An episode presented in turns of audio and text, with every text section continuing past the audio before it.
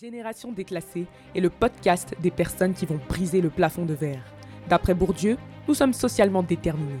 Un enfant de pauvre est et restera pauvre.